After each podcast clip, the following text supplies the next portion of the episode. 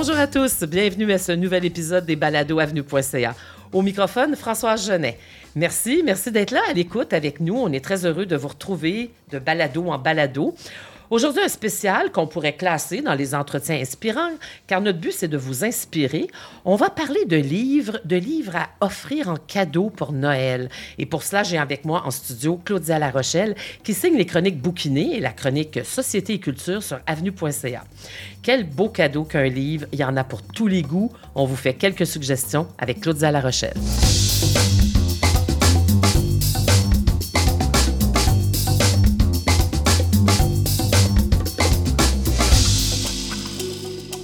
Je prends deux minutes avant de lancer notre entretien pour vous rappeler qu'Avenue.ca est une initiative du réseau FADOC et que nous enregistrons dans le studio du Montréal Cowork. Et nos balados se retrouvent sur toutes les grandes plateformes de diffusion. N'hésitez pas à les partager.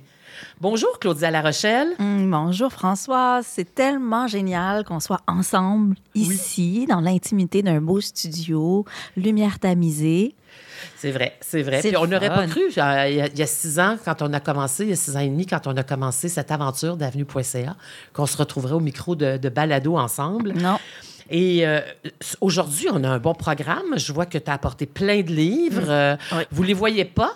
Euh, je tiens à vous rappeler que tous les livres qu'on va mentionner aujourd'hui, qui vont faire partie de nos suggestions, vont se retrouver sur une liste sur le site avenue.ca et que tous les liens utiles du balado sont dans le descriptif de cet épisode. c'est difficile de faire des choix. Hein? Ah, tellement! Moi aussi, mon, bureau est plein en plus de livres. François, oui, toi, comme les journalistes, on, on, reçoit beaucoup de livres, mais moi, je suis aussi spécialisée en littérature comme journaliste. Je reçois 30, 35 livres par semaine chez moi, à ma porte. Ben, ça comprend des livres jeunesse, des, des BD, des, des, romans, en tout genre, mais d'ici et de la, dans, la francophonie, là, les livres qui sont distribués euh, par des, des Québécois, là, mais des livres de partout.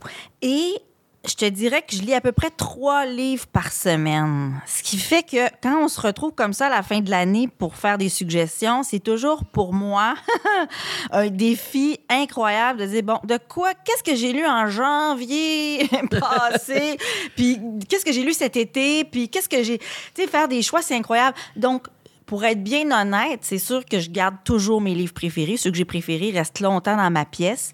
Puis là, je fais comme, bon, on apporte lesquels. OK, celui-là, celui-là, celui-là. Tu sais, vraiment, là, c'est, c'est, pas du hasard, mais presque, parce qu'il y en a tellement. Mais c'est sûr que moi, je parle toujours de livres que j'ai aimés si, Je, n'ai pas aimé un livre, je n'en parle pas. C'est un peu le principe sur avenue.ca, je vous dirais. Euh, Claude Deschênes ne parle que des événements culturels qu'il apprécie. Moi, je ne fais les critiques de livres que j'ai aimés. Euh, c'est pas toujours nécessaire de démolir des œuvres. Puis, de toute façon, quel intérêt si on ne l'a pas aimé? Bien, c'est parce qu'on est au Québec. Le milieu est petit.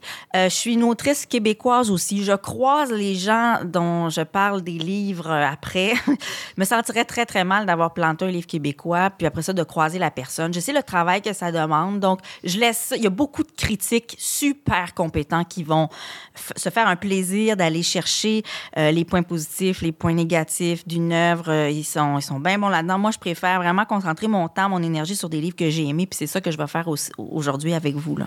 Alors, on y va avec ta première suggestion.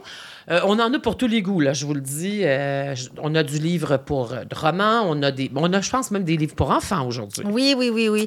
Puis on en a pour tous les goûts, mais on je me suis surtout gâtée. Ah, ben, on en a surtout dans mes goûts. Ben, mais bon, ça. devrait plaire à, certaines personnes, je suis certaine, parce que on m'écrit souvent pour me dire Ah, quand, quand vous parlez de tel livre, je prends des notes, puis je suis rarement déçue. Donc, on a quand même nos filiations hein, d'auditeurs, de, puis d'auditrices, puis de lectrices, lecteurs. Donc, Tout à fait. Et moi aussi, je vais vous parler de mes coups de cœur. Euh, oui, ben c'est ça. Je vois que vraiment, tu as des beaux choix aussi. Alors, je commence avec L'Infini dans un roseau de Irène euh, C'est euh, l'invention des livres dans l'Antiquité. C'est un livre qui est paru aux Belles Lettres. C'est un livre d'une autrice espagnole qui a été traduite. Euh, de l'espagnol par Anne Plantagenet. Écoutez ça. Ça, c'est nouveau. Là, on vient de l'avoir en français, ici au Québec. C'est il y a plus de 300 000 exemplaires vendus en espagnol de ce livre-là. C'est un livre qui a été encensé par les critiques de partout où ça a été publié. C'est l'histoire du livre, l'invention des livres dans l'Antiquité. C'est ah oui, hein, je te vois, je, te vois. Euh, ça nous, euh, bon, ça nous raconte. Ben, d'abord, c'est une ode euh, à l'immense pouvoir des livres, puis à tous ceux qui, depuis des générations, en sont conscients, permettent la transmission du savoir, la, transmission du livre. Comment ça a commencé, euh, le livre, à partir du, de la fabrication des, du papier? Euh, comment ça, comment ça s'est transmis? On remonte jusqu'à Gutenberg.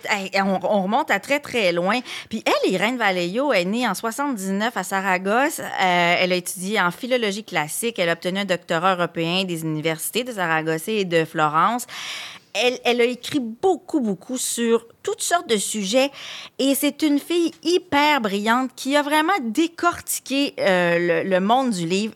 J'ai beaucoup ri. J'ai un extrait ici. J'ai beaucoup ri parce qu'il y a des anecdotes aussi très, très savoureuses autour de la fabrication des livres, par exemple. À un moment donné, elle dit, elle écrit Malarmé au 19e siècle a écrit La chair est triste, hélas, et j'ai lu tous les livres. Le poète faisait probablement allusion à l'ennui d'une existence encombrée et flétrie. Cependant, quand on lit ces mots à l'époque d'Amazon et du Kindle, elle replace beaucoup dans le contexte présent aussi, elle fait des, belles comparaisons. Il nous rappelle avec ironie que l'aspiration à connaître tous les livres n'est guère que le rêve impossible des bibliophiles les plus fous.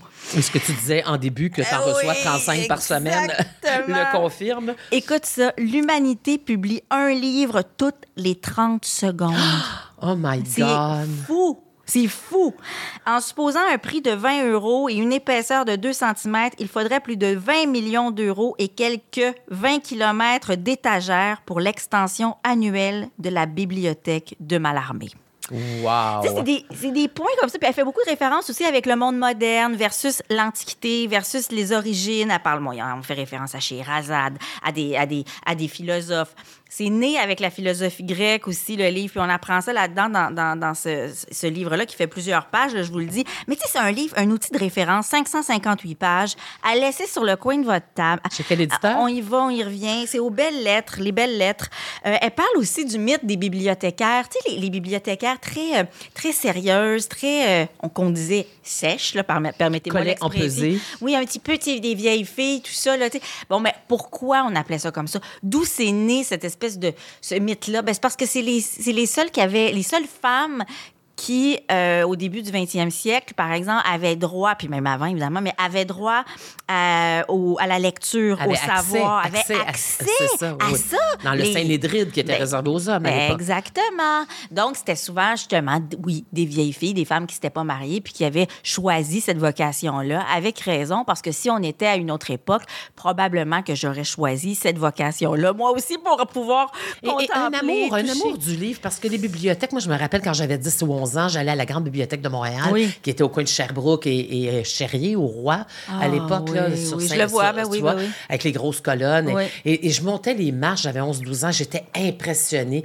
L'odeur de vieux papier, euh, les, les, euh, les, grosses colonnes, les, les boiseries qui craquaient quand on se promenait. C'était vraiment un lieu de recueillement presque. Ben oui, mais il y a quelque chose de sacré, hein? C'est un temple, c'est le temple du savoir. Alors, on redit le titre.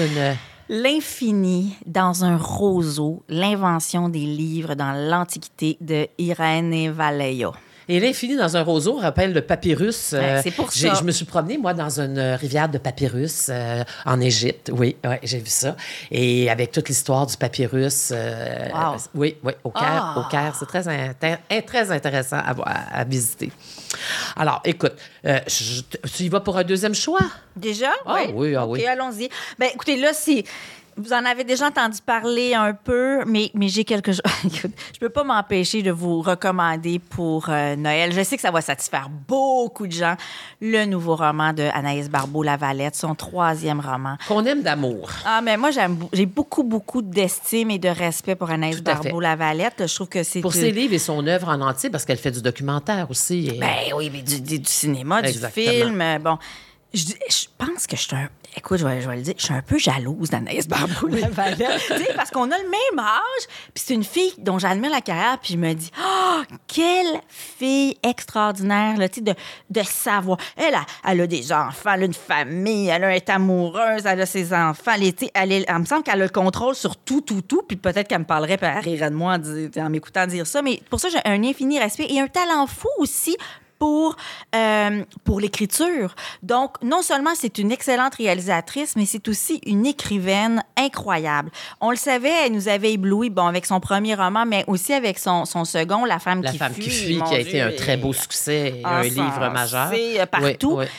Donc, il y avait, puis je me mets à sa place, puis je le sais parce qu'on s'en est parlé, j'ai fait une entrevue avec elle pour la revue Les Libraires, puis elle m'a dit, j'ai dit, il devait y avoir un stress incommensurable à publier après un succès comme La femme qui fuit. Je me mets à sa place, là. Il y a une pression qui vient avec ça. Donc, au même euh, éditeur qui est le Marchand de Feuilles, elle a fait paraître Femme Forêt que j'ai préféré. Alors, il faut le faire parce que j'avais beaucoup aimé La Ah femme oui, qui quand fuit. même. Oh, moi, j'ai préféré Femme Forêt encore. Pour plusieurs raisons. Euh, bon, d'abord, Femme Forêt, c'est, ça se passe en pandémie. J'a- Puis moi, j'appréhendais les romans de pandémie. Oui, oui, oui, parce que le masque, on en revient un peu. Ben, j'avais peur de ces, de ces romans-là, mais ça n'a rien à voir. Écoute, pendant la pandémie, c'est qu'elle a profité de ce moment-là pour partir avec sa famille à elle puis la famille de sa meilleure amie. Ils sont partis dans ce qu'elle app- appelle la Maison Bleue. Ils se sont retirés à la campagne comme ça. Au total, cinq enfants quatre adultes et ils se sont isolés au moment où, dans le creux de la pandémie, là, quand tout a été fermé, tout ça. Et quand même, les enfants avaient- n'avaient plus accès à l'école, puis ils se sont reconstruits un- une sorte de monde, un univers à eux. Et ça a été très, très ressourçant pour elle du point de vue de l'écriture, mais du point de vue de son engagement envers la nature, envers la planète. Elle a, euh, elle a fait une, en fait, elle a fait front commun, disons, avec la nature, avec l'environnement, avec la forêt. Elle s'est réappropriée cet espace-là. Elle s'est réappropriée aussi sa sensualité, sa féminité, son corps euh, dans, cet espace, dans ce nouveau monde-là qu'elle qu'elle a investi. Et c'est de ça, entre autres, dont il est question, mais aussi Autant elle avait parlé dans La femme qui fuit de son rapport à- avec euh, sa grand-mère maternelle. Là, elle revient un peu sur ses origines françaises, mais du côté du grand-père, donc du côté, donc tout ce qui concerne le côté paternel. Euh, donc, elle y va de souvenirs, elle y va de, de, de moments plus présents aussi. Elle passe, hein, il y a des analepses dont elle se promène dans le temps beaucoup dans ce livre-là, qui a une forme hyper intéressante. C'est plus des fragments, ce que j'aime et qui se prête très, très bien, et qui devait se prêter très, très bien aussi dans son processus de création en plein milieu de, cette pandémie-là.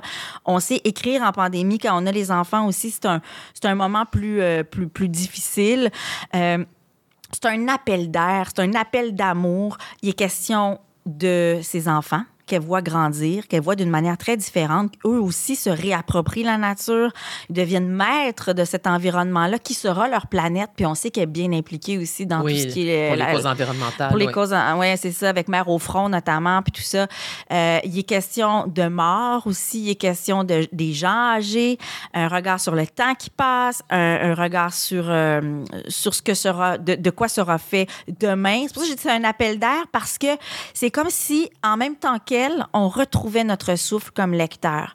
On n'est pas, on n'est pas du tout dans, dans La femme qui fuit. Par contre, on retrouve l'écriture, la manière de réfléchir d'Anaïs elle a sa voix et c'est une voix qui est à la fois profonde, philosophique et poétique. En plus, c'est bourré de références euh, de, de, de, de, de gens, de, botanistes, par exemple, ou de- Oui, d'historiens. que c'est pas très loin de Métis. hein. La Maison Bleue elle fait partie là, de, de cette région-là. Je pense qu'elle est même liée au, au Jardin de Métis. C'est, oui, c'est ça. Donc, on est vraiment dans quelque chose qui est l'extérieur de la ville, qui est dans la nature, qui est en, hyper. euh, elle devient comme dans une espèce d'hyper conscience de son environnement. C'est comme si, à travers sa plume, les feuilles étaient plus vertes que vertes. Les fleurs les fleurs sentaient quelque chose de plus fort que jamais. On avait comme, on reprend nos sens nous-mêmes comme lecteurs en, en, en C'est lisant. pas très volumineux. cette beaucoup moins volumineux que La femme qui lui fuit, d'ailleurs. Oui, ben c'est ça. C'est ben, toujours un peu dans ces formats-là que le marchand de feuilles euh, fait ça. Un peu moins un très bon 300 éditeur, pages. moi, je trouve, qui prend Ben des oui. risques avec des plumes, des fois non connues ou des livres.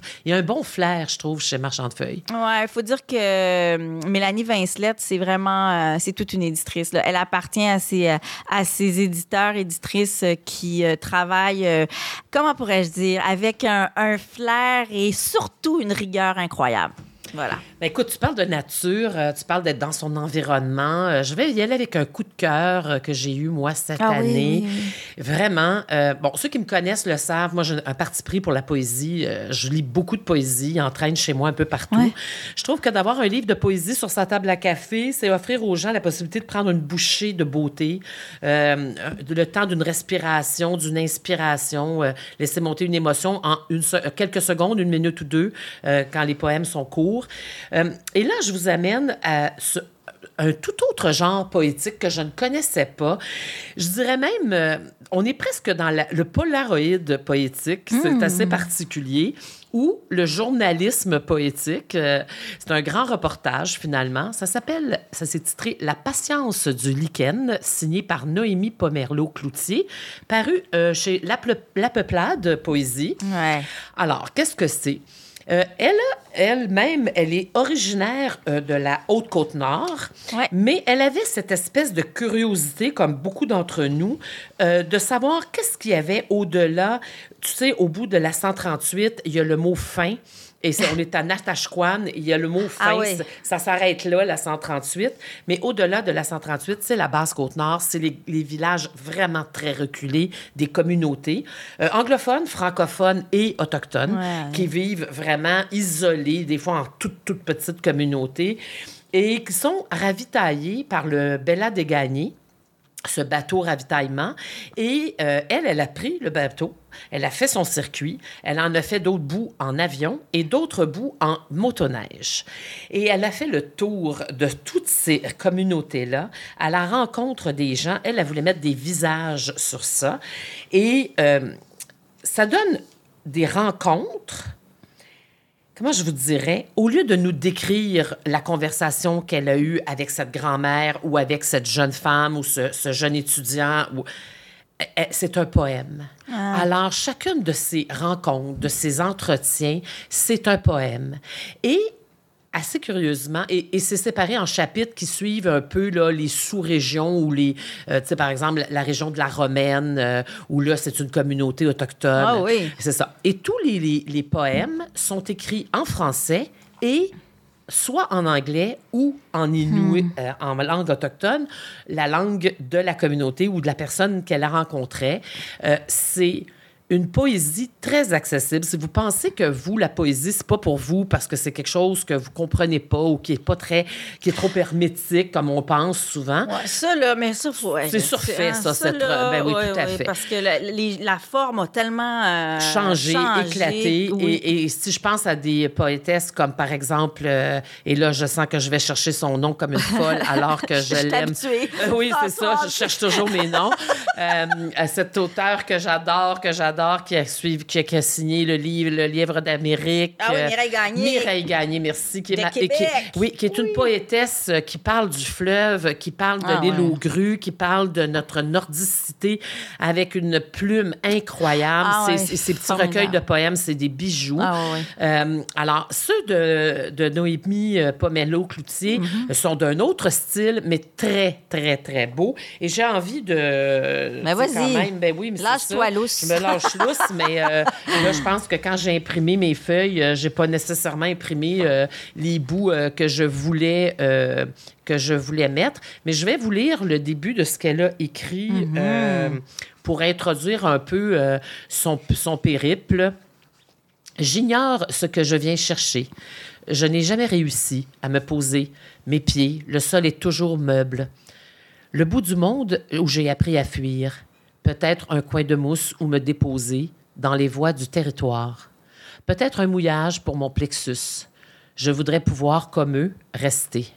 Se dénoue toujours le langage du vent, les arcades des nuages, les stratagèmes des marées, les filets du ravitaillement. Il faut déployer la patience du lichen pour attendre au bord d'une route qui n'existe pas. Oui, oui. Et c'est comme ça tout le long. Euh, Il y en a un qui qui m'échappe, que j'essaie de retrouver, euh, euh, qui, parle de, de- cette absence d'éducation que certains ont eue parce qu'il n'y avait pas d'accès euh, à l'école euh, plus loin en avant. Euh, enfin, c'est très beau. C'est une façon de découvrir les gens, la réalité euh, de là-bas. Sans, sans y aller, parce que quel, quel périple de se rendre là. C'est pas des villages que vous allez nécessairement euh, visiter, mais je trouve que c'est une belle façon d'aborder la basse Côte-Nord. La patience du lichen, Noémie Pomerleau. Cloutier, peuplade de la, la poésie. Je me souviens quand j'allais au Salon du Livre de la Côte-Nord, ben, c'est à Sept-Îles. Puis chaque fois, c'est euh, probablement mon salon préféré, puisqu'on est très isolé. hein. On se sent très loin. hein. On se sent isolé euh, en quelque sorte, là, surtout quand on vient de Montréal, je veux dire quand on vient de la grande ville. Et je me souviens que j'ai toujours. Il y avait des gens de Natashquan que je rencontrais. J'ai cette curiosité, un jour, je vais le faire, justement, de prendre le balade des gagnés, puis d'aller plus loin, voir plus loin, tu sais, se donner de l'horizon, finalement, tu sais, se donner de, de l'espace. Euh, C'est grand, c'est vaste. Et c'est vrai qu'il y a de quoi inspirer beaucoup de poésie. Donc, je la comprends d'avoir fait ça, puis ça, va, ça m'intéresse, j'ai très hâte de la lire. Oui, puis c'est comme si on, c'est un peu un documentaire. Tu sais, c'est comme si vous partiez Ouais, ouais. là, dans un documentaire sur la basse nord, euh, la basse côte nord, puis à chacun des arrêts qu'elle fait ou que le cinéaste ferait, vous avez droit à un poème qui vous décrit la situation, qui vous décrit la personne, un visage, un climat. Euh, vraiment, euh, c'est à- elle parle des, des, des colliers qu'on enfile à la perle avec euh, avec les femmes euh, autochtones. Vraiment, c'est très très beau. Je le recommande. Au, roi- au royaume des femmes sensibles et très brillantes en poésie, justement, moi, j'en ai une à te proposer. Elle s'appelle Chloé Savoie Bernard. Sainte Chloé de l'amour, c'est son, c'est, son nouveau recueil. Euh, c'est vraiment une des voix poétiques les plus marquantes de sa génération. Moi, j'avais lu, j'ai découvert euh, Chloé Savoie Bernard avec Royaume Scotch Tape en 2015, euh, toujours à l'Hexagone, parce que là, on est à l'Hexagone. puis ensuite, il y avait eu Fast en 2018. Fast avait été finaliste au prix du gouverneur général. Puis, euh, elle est l'autrice aussi de recueils de nouvelles comme Des femmes savantes. J'avais tellement aimé ça. Puis bon, etc. Donc, elle est euh, prolifique, Chloé Savoie-Bernard. Et cette fois-ci, dans Sainte Chloé de l'amour, elle explore le désir. Le désir, des fois, qui, qui le désir dans, sous toutes ses formes, pas juste le désir amoureux, mais le désir aussi qui élève, le, le désir de la, la, figure du féminin, transcendé hein, pour le meilleur, pour le pire aussi. Euh, toute la poétique du désir aussi, l'identité, le rapport à l'autre, euh, tout ce que ça comporte. Et elle le fait avec moi, ce que j'ai toujours aimé chez Chloé Savoie-Bernard, c'est qu'elle marche vraiment sur un espèce de fil euh, en équilibre, très en équilibre, sur un fil très, très mince. D'un côté, il y a le désastre, le désarroi, puis le drame. Et de l'autre côté, il y a l'exaltation profonde, la jouissance, euh, la joie, le, le je suis au bon moment, au bon endroit. Donc, elle, elle marche sur ce fil-là toujours, puis elle garde une parfaite maîtrise. Donc, elle passe d'un d'un, d'un, d'un écart à l'autre, finalement, d'un, Un état d'âme. de, oui, de- de- d'une frange à une autre, là, avec, euh, avec vraiment beaucoup de, beaucoup de lucidité, mais beaucoup de sensibilité aussi. Ex- extrait, donc, la nuque rompue, j'attends le train qui chemine le long de ma colonne. De ma peine à mon sexe sec, statique, j'observe mes muqueuses. En m'auscultant, on me dit pourtant qu'il reste de la viande à mes nerfs, des fleurs à mes bras, de l'ardeur à ma fougue. Pour les retrouver, il faudrait que je me déplace. Je dis non. Immobile, ma nudité est une pellicule de plastique sur des leftovers froids. L'anonymat est un lit où on ne m'a jamais langé. Je connais le sort de celle qui se connaît tant qu'elle flirte avec la dissolution. Mmh. Ouh là là, quel film. Moi, ça, c'est que ça m'ouvre vers tellement d'affaires, tellement de pistes de réflexion par rapport à mon propre désir, puis euh, à, à mon- à mes explorations aussi des désirs sous toutes ses formes. Alors, c'est pour ça, bravo, euh, chapeau. Sainte-Chloé de l'amour, Chloé Savoie-Bernard à l'Hexagone. Autre choix? Oui. Alors, autre choix, j'ai, j'en, ouais, j'en ai parlé un. Ça se peut que je en- t'en vole, hein? Ça se peut qu'il t'en manque un deux quand tu vas repartir. Tu sais, j'en ai. ouais, tu- pas de problème. J'en prête tellement, ça me revient pas toujours. Euh, tu sais, je fais des dans la chronique bouquinée hein, sur avenue.ca. J'ai des petites capsules là, qui reviennent deux par mois, des petites vidéos dans lesquelles je parle justement de livres parce que je suis plus malheureusement plus au téléjournal. hein. J'adorais ça, faire ça avec Patrice Roy, mais qu'est-ce que vous voulez? Ça s'est terminé. Mais nous, on est très contents que tu le fasses avec je le nous. sais! Je le sais, donc je me reprends. Les lecteurs d'avenue.ca sont choyés. Oui, puis on a même gagné certains téléspectateurs qui, qui nous ont suivis euh, Oui, parmi, euh, parmi la chronique bouquinée. Puis je suis très heureuse de ça. Donc, je le fais. Je place des livres. Je parle de livres que, que- bon, que j'aurais pu, euh, dont j'aurais pu parler partout. Et parmi ces livres-là, j'ai parlé de ce livre, de ce livre qui s'intitule Son fils. C'est de Justine Lévy.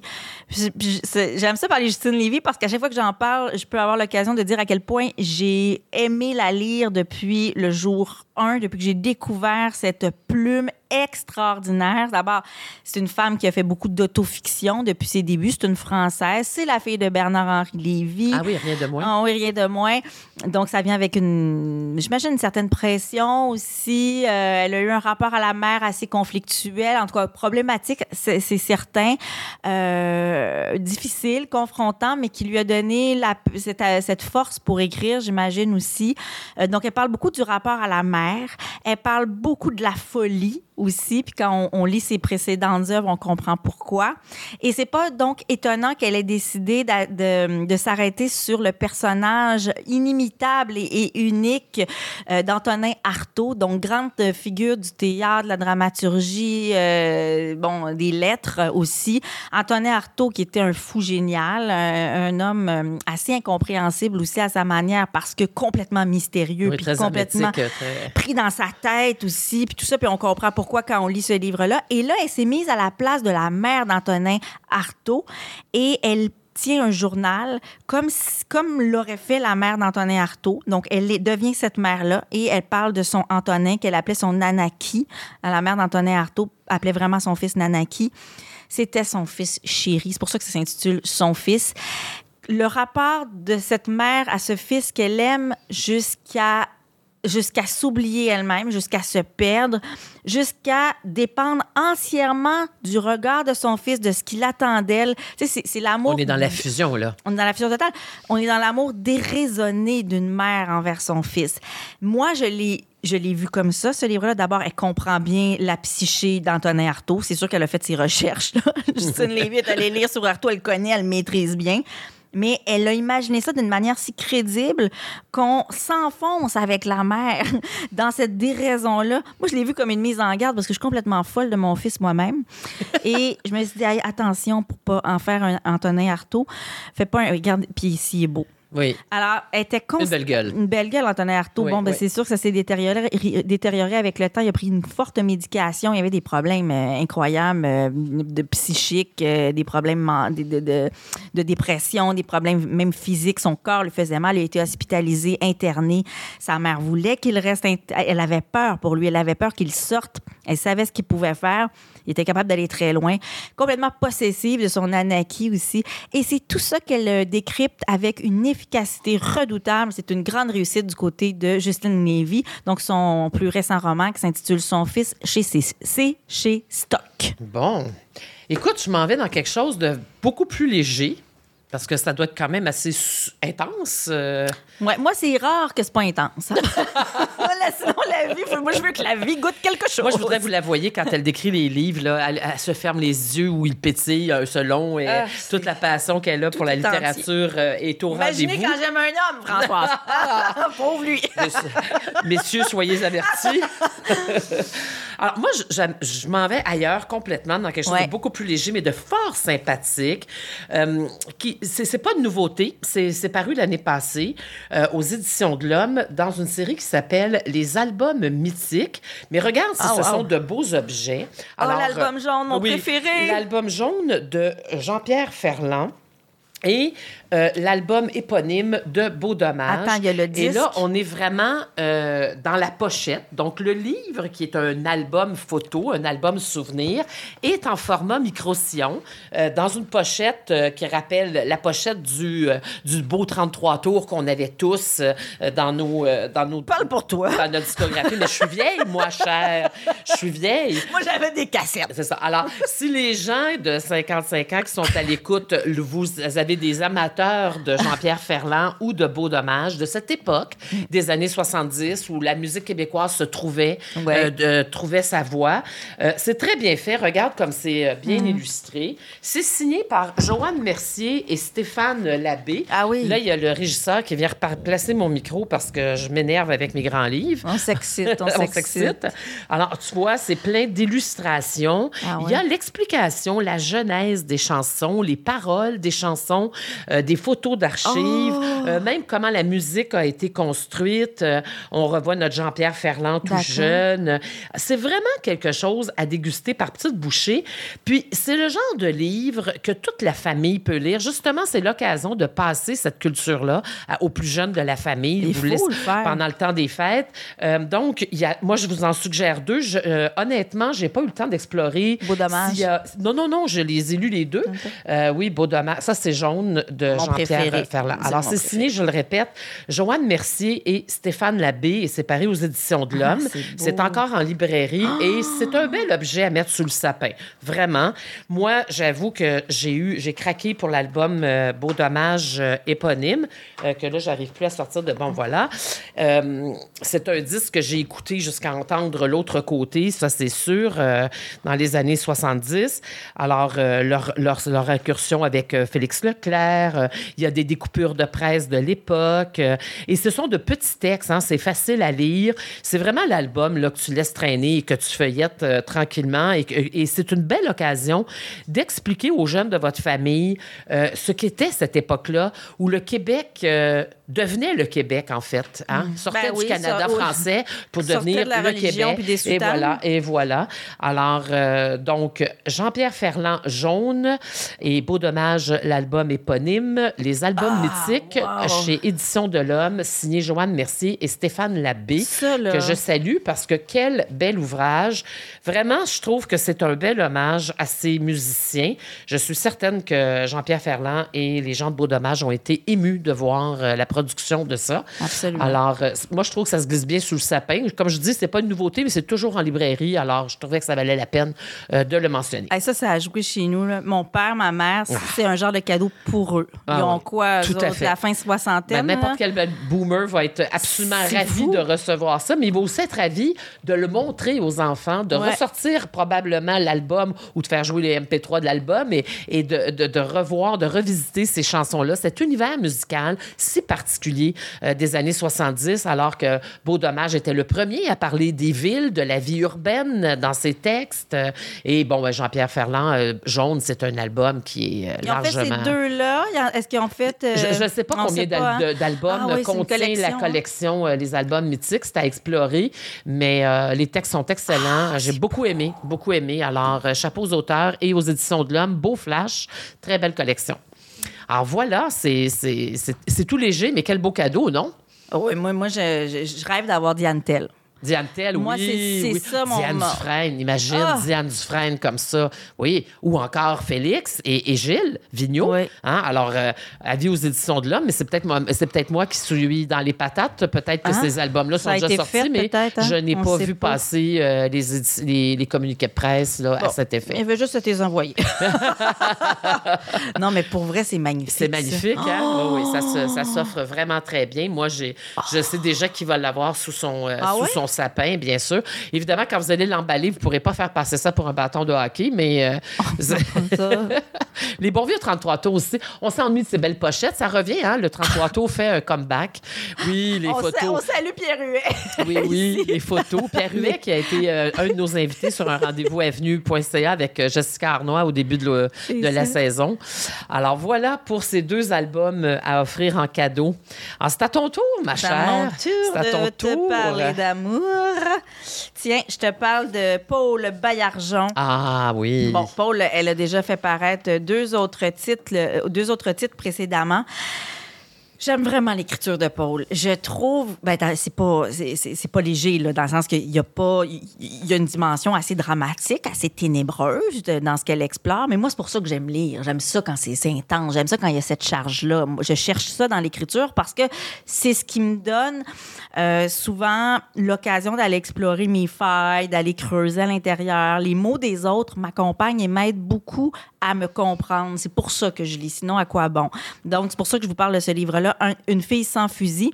C'est paru aux Herbes Rouges tout récemment. Donc, un beau livre rouge avec euh, l'illustration de Paul, qui, euh, qui est une artiste aussi incroyable pour euh, le dessin. Elle maîtrise très, très bien ça. Un tout petit livre, mais qui est très, très intense. Hein? C'est oui, petit, mais dense à la fois. c'est ça.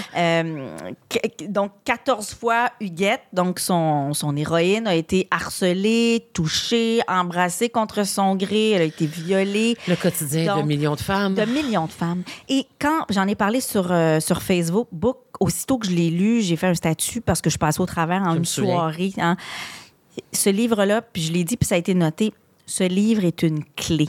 Il débarre mon cœur, ma charge, et je me suis rappelé, en lisant ce livre-là, toutes ces fois, c'est pour ça que je dis que c'est une clé, toutes ces fois ça m'est revenu en mémoire, où on a fait quelque chose contre mon gré depuis mon jeune âge. Euh, notre mémoire fait bien des choses, on oublie parfois. On classe ça un peu, oui. On classe, on passe par-dessus. Euh, je, comme toi, euh, je suis d'une époque où MeToo n'existait pas. Heureusement, on a, on a, on a vécu MeToo, mais bon, je l'ai vécu un peu tard. J'avais dans la quarantaine, alors qu'avant mes 40 ans, comme toi, j'ai vécu des, parfois des, des moments euh, fragilisants, de honte, de, de tout, là, concernant justement certains abus, certaines situations problématiques touché, embrassé contre mon gré, j'ai vécu ça. Donc, en lisant le personnage d'Huguette qui nous raconte toutes ces fois où on a euh, abusé d'elle, j'ai revu ça. Et je pense que ça peut faire le même effet chez plein d'êtres humains qui décident d'ouvrir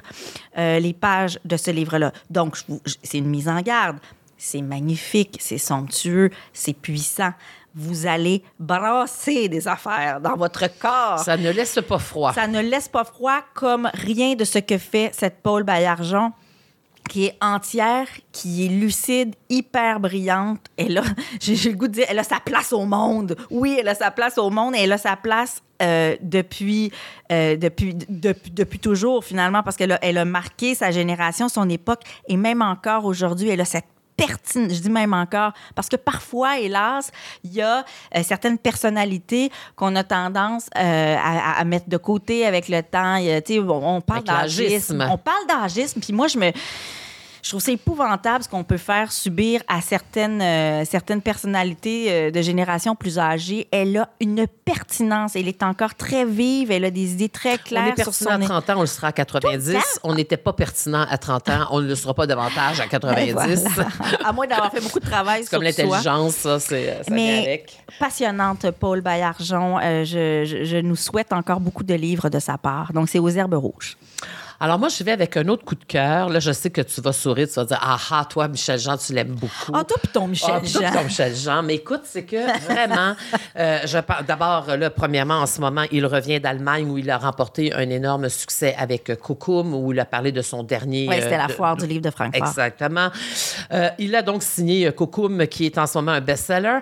il vient de faire paraître aussi un autre livre, mais il a aussi, entre les deux, dirigé une collection de nouvelles euh, sous le titre Wapke, chez, euh, paru chez Stanky, et qui réunit 14 auteurs autochtones. Alors évidemment, c'est entouré des, meilleures plumes, mais aussi de nouveaux auteurs, comme je disais. Donc, Joséphine Bacon, Katia, Bacon, Élise, euh, Isaac, Natacha Canapé-Fontaine, Virginia Psemapeo. Bordelot, Isabelle Picard, Jean, euh, Picard, si oui, enfin, je les nomme pas tous, il y en a 14, mais c'est excellent.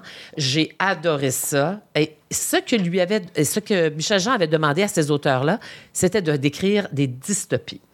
Alors, ces projections un peu euh, futuristes. Ah ouais? euh, dans- Moi, j'aime beaucoup le, le- le- le type euh, nouvelle. C'est quelque chose qui me plaît. Mais tant mieux, parce qu'il n'y en a pas assez qui aiment ça, les nouvelles. En tout cas, on n'en lit pas assez. On n'a pas, on pas développé assez bien, je trouve, la culture de la nouvelle au Québec. Mais, mais, tu vois, justement, on parlait de Mireille Gagné, là, qui avait écrit, euh, je ne serai jamais capable de dire le titre correctement, Le syndrome de Tsu... Tsubaki, quelque chose comme ça. Tsukano? Pas Tsubaka, toujours. Non, non, non. C'est un- c'est une pieuvre euh, japonaise là, Arrête, qui, je vais le qui, euh, tu vas le trouver pour nous, parfait. Alors elle, elle avait fait paraître ces nouvelles-là que j'avais adorées. Moi, j'aime les nouvelles. Je trouve que c'est ça crée des univers euh, particuliers. C'est un style bien en soi, la ça, nouvelle. moi aussi, j'aime mais euh, j'adore ça. Ici, des dystopies, donc des, des récits futuristes présentés. Je ne pense pas. Est-ce qu'il y avait eu des recueils de nouvelles autochtones? Je n'en avais pas vu passer, moi, avant. Peut-être qu'il y en a eu. Toi, tu le saurais plus que Ben, il n'y en moi. a pas eu beaucoup s'il y en a eu, en tout cas, parce que Puis là, il y a. dystopies non plus, je pense pas, en tout cas. Ben, D'abord, la littérature autochtone, là, vraiment. assez récente dans c'est notre mal- réalité. Dans notre réalité à nous. Et là, on, en parle de plus en plus, tant mieux. C'est ça. Le syndrome de Takotsubo. Alors, c'est ça, le, le syndrome de Takotsubo. On en a parlé d'ailleurs à l'époque sur Avenue.ca. J'avais fait la critique euh, et c'était excellent. De très belles, euh, de très belles nouvelles. Ici, donc, euh, le recueil prend fin avec, une, euh, avec euh, Joséphine Bacon, mais chacune de ces, de ces nouvelles-là, donc, nous projette dans un univers futuriste. Et ce que j'ai aimé, c'est que les références culturelles, les références humaines sont profondément autochtones. Et, et c'est même pas souligné au gros trait. C'est par le, par le choix de mots, par le choix d'images, par les référents, euh, par la- l'appel. Et il y a un mot conducteur, je trouve, à toutes ces, quoi? ces, ces nouvelles-là qui sont pourtant différentes. C'est la terre-mère qui, malgré que la planète a sauté ou malgré qu'on a une pandémie internationale dans, dans, dans certaines des, des- des Ah ouais? nouvelles ou malgré, quelle que soit le- l'explosion Ouais. que la, ou la dystopie nous amène, il y a toujours ce retour, il y a toujours ce point d'ancrage à la terre-mère. C'est magnifique. Comme dans Femme Forêt de, dont je parlais. Exactement. Euh, eux, ils n'ont jamais perdu le contact avec ça et ça paraît. Euh, c'est sûr que, bon, on le sait, hein, c'est- on n'a qu'à penser à la servante écarlate euh, de Margaret Atwood ou euh, au meilleur des mondes d'Aldous Huxley. Les dystopies, c'est jamais des choses rock, euh, olé, olé ou rigolotes. C'est des univers assez graves, assez durs. Euh, Mais, et, et ceux-là n'échappent pas à la règle. Mais on parle de- d'autoritarisme, de super technologie, de destruction de l'environnement et tout ça. Mais on réussit à parler des pensionnats à travers ces dystopies-là de façon vraiment subtile et vraiment euh, très bien. Euh, à- on parle d'éradication culturelle, mais dans un contexte futuriste. Vraiment, c'est fin, c'est bien Ah, amené. oui, hein. Euh, je les ai trouvés vraiment géniaux. J'ai beaucoup, beaucoup aimé.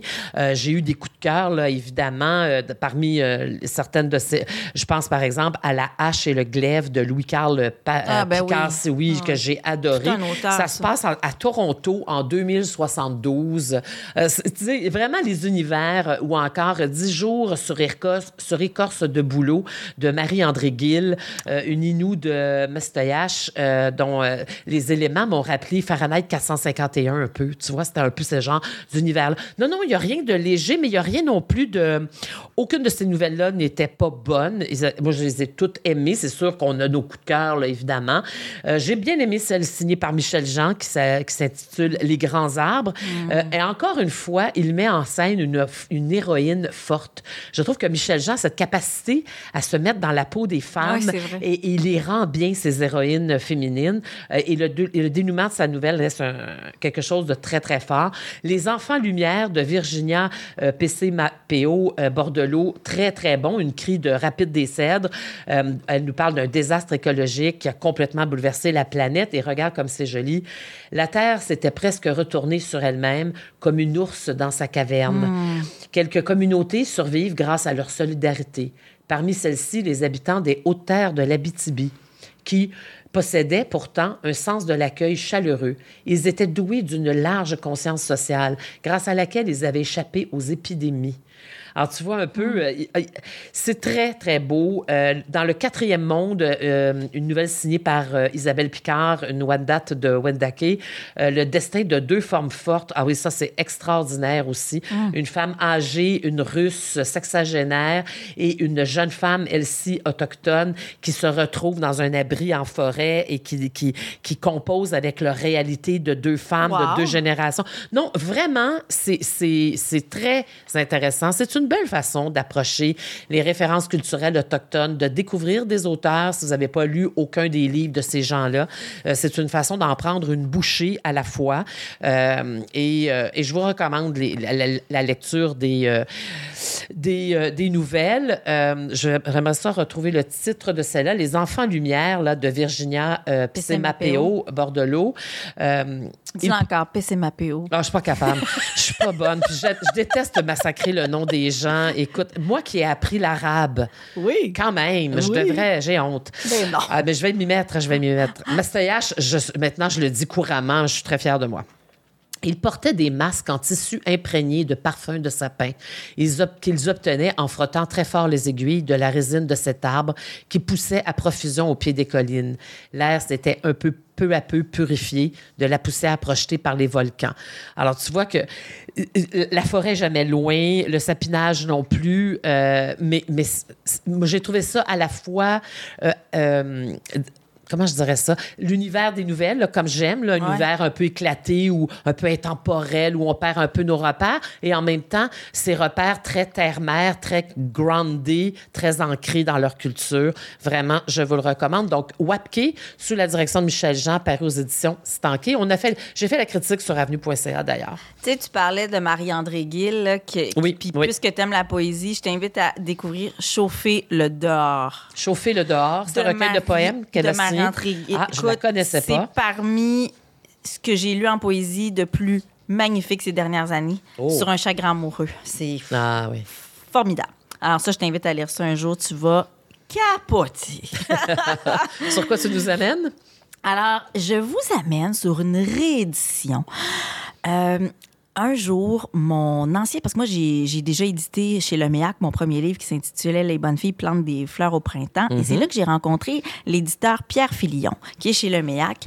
Puis, il, il connaît mon amour pour, euh, pour les écrivaines et ma fascination pour celles qui étaient là avant et dont on parle trop peu aujourd'hui. Et il m'a dit, un peu, toujours, il est toujours, toujours un peu pressé. Pierre, il dit Claudia, Claudia, faut, faut, que je te fasse connaître quelqu'un. Il s'appelle André Maillet. Tu connais-tu André Maillet? Je dis, ben non, je connais pas André Maillet. Il dit, mais il faut que tu, tu vas adorer ça. Alors, effectivement, je ne connaissais pas cette écrivaine, André Maillet. Euh, et il a réédité, donc, chez Le Méac, euh, certains de ses titres, notamment récemment, Le lendemain n'est pas sans amour. Déjà, juste le titre. Et pour vous dire à quel point elle est actuelle encore, André Maillet a vécu de 1921 à 1995. Elle a occupé une place particulière dans les lettres québécoises. Elle a été journaliste, correspondante en Europe, fondatrice du Pen Club canadien-français candidate du RIN en Westmount. Pas, pas, c'est pas, pas peu dire. Tant qu'à être sur RIN, ah, aussi bien l'être à Westmount. À Westmount, parce qu'elle venait de là. Elle a été l'auteur de neuf livres. Elle a été marquante. En plus, elle élevait ses enfants euh, et elle a écrit notamment Profil de l'Orignal, Les Montréalais, Les Remparts de Québec et Lettres au surhomme. Les Remparts de Québec que j'avais adoré. Ah, donc c'est ça. Bon, moi, là, je tombe des nues, là. Moi, j'ai l'impression, je, m'excuse, je connaissais pas André Maillet. Non, mais c'est pas grave. Je me dis, pourquoi on n'enseigne plus André Maillet? Et d'autres, là, je, je, pense à leur connant d'une autre époque aussi. Je pense à, d'autres, là. Euh, voyons, même Elisabeth Marcheseau. Qui n'était pas une grande littéraire, mais qui était une bonne romancière. Alice Perizo avec les, les Lilas Fleuris à Versevie, euh, La charge des sangliers. Euh, même Jamidro, qui est pas Midro, qui est le titre de la pièce de théâtre, mais qui était euh, Blizzard sur Québec, qui raconte dans un roman euh, de cul roman euh, toute la création de Hydro-Québec et elle était aux premières loges à l'époque. Imagine! Et, mais c'est ça, euh, c'est des plumes dont on entend très peu parler, mais... C'est des plumes de femmes aussi, Oui, hein? voilà. Alors, on les a oubliées plus vite, celles-là, je sais pas pourquoi. Euh, alors, toujours aussi pertinent, le lendemain n'est pas sans amour de, de, de- d'André Maillet. J'ai pogné de quoi, comme on dit. Et là, j'ai envie, j'ai tout commandé. J'ai, commandé tout ce qu'elle a fait. J'ai commandé tout Jovette Marcheseau aussi. Euh, là, je suis curieuse de relire euh, Rina, Lamy- Ra- Lila- voyons, Rina Lani en poésie. Euh, plein, plein de femmes qui étaient là avant nous, avant ma génération, puis avant les, générations bien, bien avant et bien après. Puis je me dis, ces femmes-là avaient une pertinence. Elles se sont libérées d'un certain carcan. Elles sont sorties de leur patriarcat comme elles ont, comme elles ont pu, avec les moyens qu'elles avaient. Elles méritent vraiment tout notre respect. D'autant plus qu'elles écrivaient déjà euh, comme admirativement. Je les admire beaucoup pour ce qu'elles savaient faire. Un extrait ici de André Maillet dans Le lendemain n'est pas sans amour. Chaque fois qu'on aime, on est une autre personne, quelqu'un de plus que soi, ou bien on fait naître quelqu'un qui est soi et qui s'ajoute à ce qu'on était. Il faut une fin, un parachèvement à ce commencement de soi qui naît dans l'amour. Ce n'est pas facile à expliquer, mais je le sens tellement bien que je me comprends comme si ce que je disais pouvait être clair pour tout le monde. Et vous, êtes-vous un être complet? Oui, oui. Ah, André Maillet, qui me parle avec son cœur, de son cœur. Moi, j'ai dit à, à Pierre Filion, justement, chez le MEAC, quand il m'a envoyé ces livres-là, d'ailleurs, magnifiques, là, toute la couverture puis tout ça, j'ai dit, cette fille-là aurait été dans ma gang. Je suis juste pas née à la bonne époque. Ça aurait été ton ami. Oui. Pour son militantisme, pour son féminisme, pour son avant-gardisme, euh, ses idées novatrices et intemporelles à la fois. Bravo. Bon, combien t'en reste-t-il, toi? Ah, ben là, euh, Françoise, je pense que j'ai Est-ce qu'on fait a fait le tour? Ben là, j'ai deux romans jeunesse. euh, je peux allons-y, ben, allons-y. Là, je vais plugger mes amis, puis je me permets de le faire parce que je parle, je parle pas toujours de mes amis. D'abord, je connais pas tout le monde dans le milieu du livre, mais celle-là, je tiens à ces deux femmes qui sont importantes dans ma vie, puis c'est des femmes que j'admire. Elles ont un grand talent de, de romancière et maintenant d'autrice jeunesse. Ben en fait, la première, c'est un, un premier livre jeunesse pour cette tranche d'âge-là. La deuxième, elle a beaucoup d'expérience, vous allez comprendre pourquoi. Je vous parle de l'épopée de Timothée de Marie-Hélène Poitras. Donc, une, écrivaine euh, québécoise qui a signé cette année La Desiderata chez Alto. Puis elle a travaillé avec Mathilde Corbeil et Francis William aux illustrations. Euh, c'est chez Fonfon. Puis c'est ben, c'est ça, c'est l'histoire d'un petit Timothée dans collection Histoire de rire chez Fonfon qui Il se a sent très sympathique. il se sent souvent seul puis mais il a peur de rien. Alors il vit toutes sortes d'aventures. Il vit vraiment une épopée. Et son imagination elle est très très fertile. C'est il y a une fantaisie là-dedans. Il y a des images qui nous transportent dans un monde complètement loufoque éclaté. Euh, c'est imprimé au Québec ce livre-là je tiens à le dire aussi. Et mon fils en a fait qu'une bouchée. D'ailleurs il y a des traces de chocolat de sucre sur les pages de cet album-là. C'est tellement charmant. Il l'a adoré. Donc, euh, il voulait absolument que je dise à Marie-Hélène à quel point il avait aimé euh, son travail. Tu nous redis le titre? Donc, euh, c'est l'épopée de Timothée qui parle avec beaucoup d'ouverture de ses peurs, de ses craintes, de ses effrois, de ses bonheurs, de ses coups de gueule. Pour des enfants de quel âge, par exemple? Ben, l'épopée de Timothée, mon fils a 4 ans, 5 ans maintenant, il est embarqué là-dedans. Écoutez, moi, je dirais 4, 5, 6, certainement, oui. Puis quand on apprend à lire, on peut apprendre avec ces livres-là et même lire les histoires à nos petits frères, aux petites sœurs. Alors voilà pour l'épopée de Timothée. Et je poursuis avec une... Vraiment, son expérience a commencé en littérature jeunesse avec euh, le journal d'Aurélie Laflamme. C'est India Desjardins. Et euh, elle s'est lancée dans le documentaire, dans des albums documentaires. Et elle est fascinée par les baleines depuis quelques années. Je, je sais Ah. assez bien pour la connaître, sa sensibilité pour les animaux, les espèces menacées, notamment les baleines. Elle a fait une recherche exhaustive. Elle est allée rencontrer des spécialistes euh, de la, la, la, la, la flore, la faune, la faune, la, la. Excusez-moi. La faune, la faune, la faune.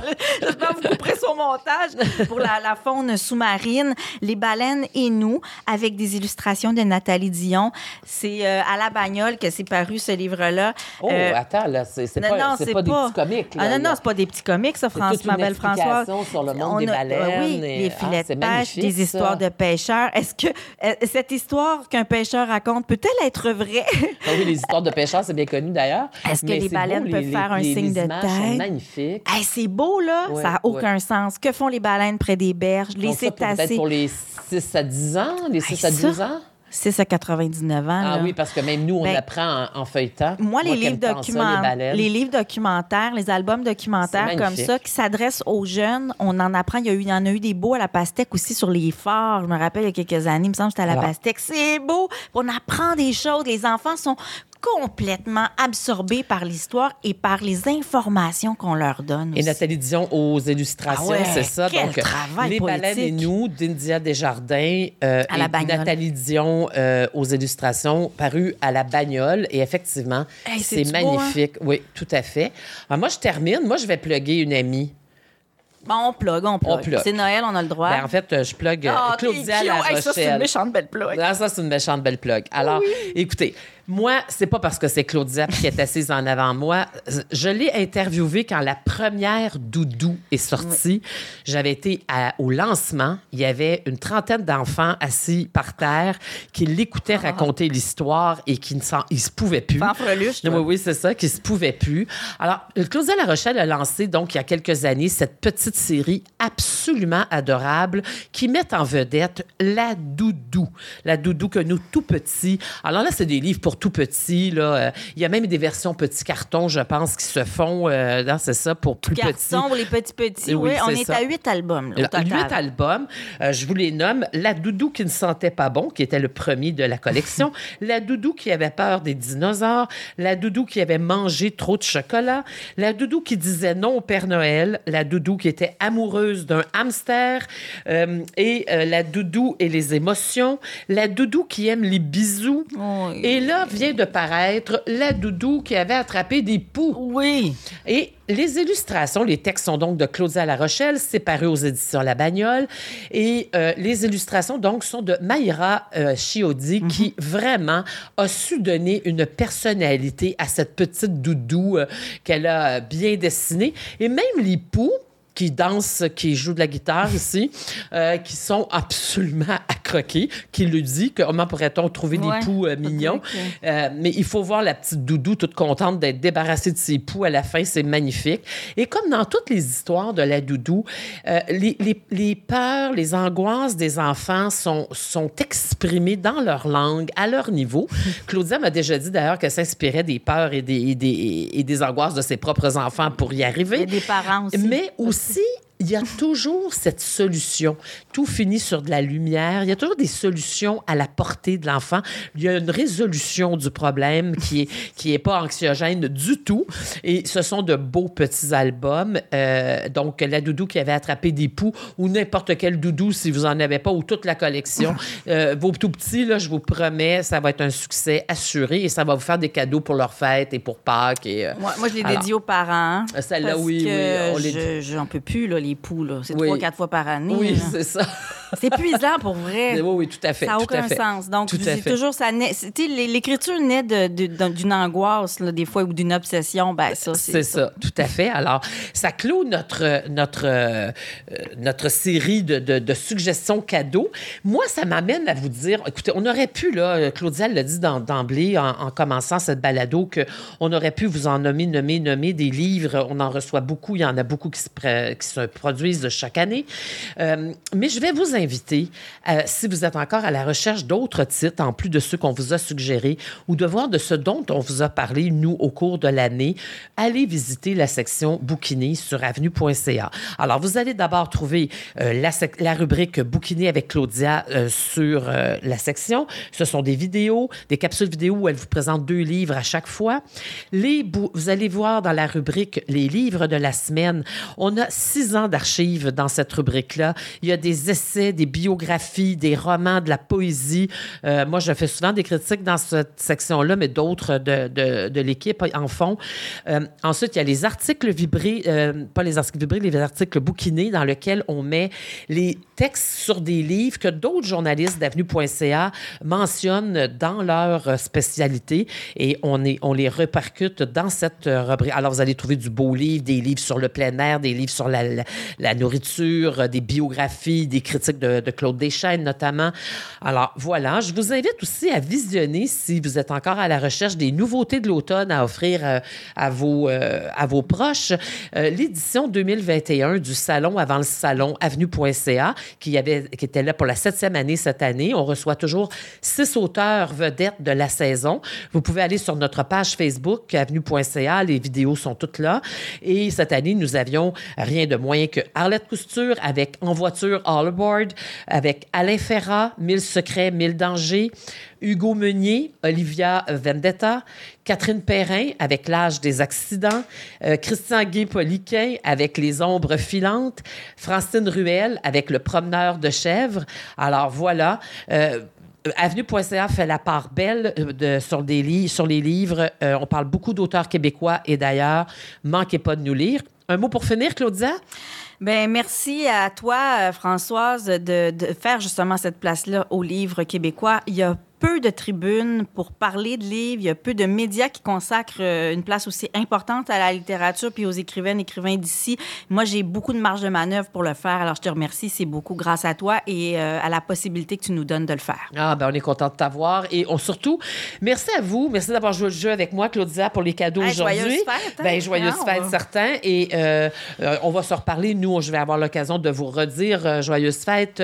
Je vous remercie d'avoir été là, d'avoir été à l'écran. Alors, j'espère qu'on vous a inspiré, qu'on ne vous a pas mêlé les pinceaux avec tous nos, toutes nos suggestions. Deux passionnés qui se rencontrent, c'est ce que ça donne.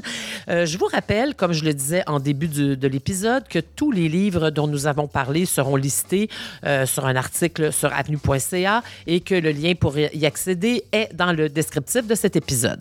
Euh, n'hésitez pas à partager nos balados. On est sur iTunes, Spotify, sur Google Podcast et à la réalisation, nous avions Charles Thompson-Leduc avec nous et moi, je vous dis à la prochaine.